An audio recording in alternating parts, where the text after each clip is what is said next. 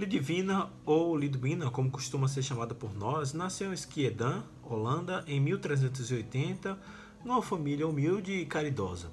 Ainda criança, recolhia alimentos e roupas para os pobres e doentes abandonados. Até os 15 anos, Lidwina era uma menina como todas as demais. Porém, no inverno daquele ano, sua vida mudou completamente. Com um grupo de amigos foi patinar no gelo e, em plena descida da montanha, um deles se chocou violentamente contra ela.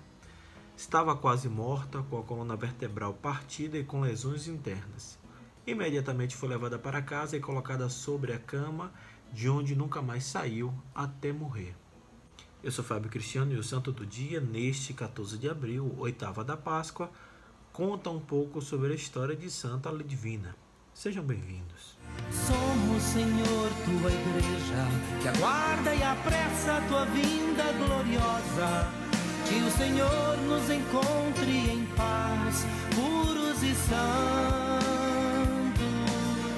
Depois do trágico acidente, apareceram complicações e outras doenças numa sequência muito rápida.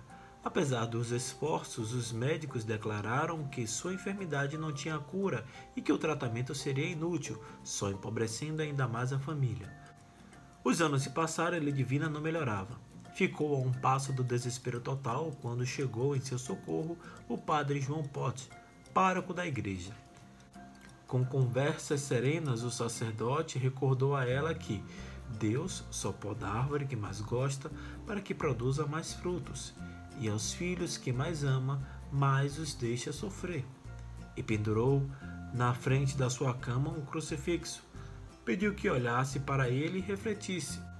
Se Jesus sofreu tanto, foi porque o sofrimento leva à glória da vida eterna.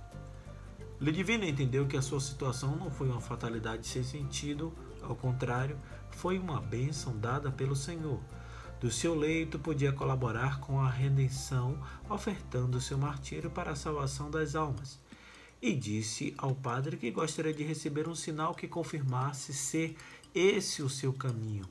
E ela o obteve naquela mesma hora. Na sua fronte apareceu uma resplandecente hóstia eucarística vista por todos, inclusive pelo padre João Pote.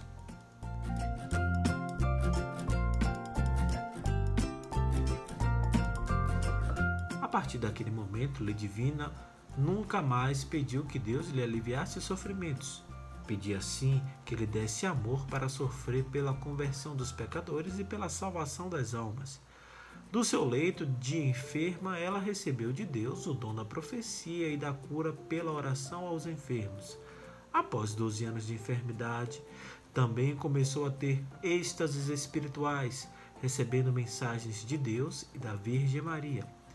Em 1421, as autoridades civis publicaram um documento atestando que nos últimos sete anos, Lidivina só se alimentava da Sagrada Eucaristia e das orações.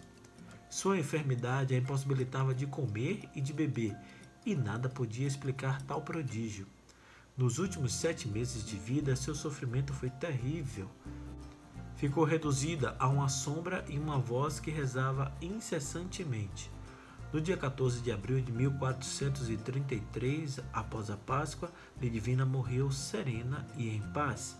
Ao padre e ao médico que a assistiam, pediu que fizessem de sua casa um hospital para os pobres com doenças incuráveis, e assim foi feito. Em 1890, o Papa Leão XII elevou Santa Lidivina ao altar e autorizou seu culto para o dia da sua morte. A igreja de Schiedam construída em sua homenagem, tornou-se um santuário muito procurado pelos devotos que a consideram padroeira dos doentes incuráveis.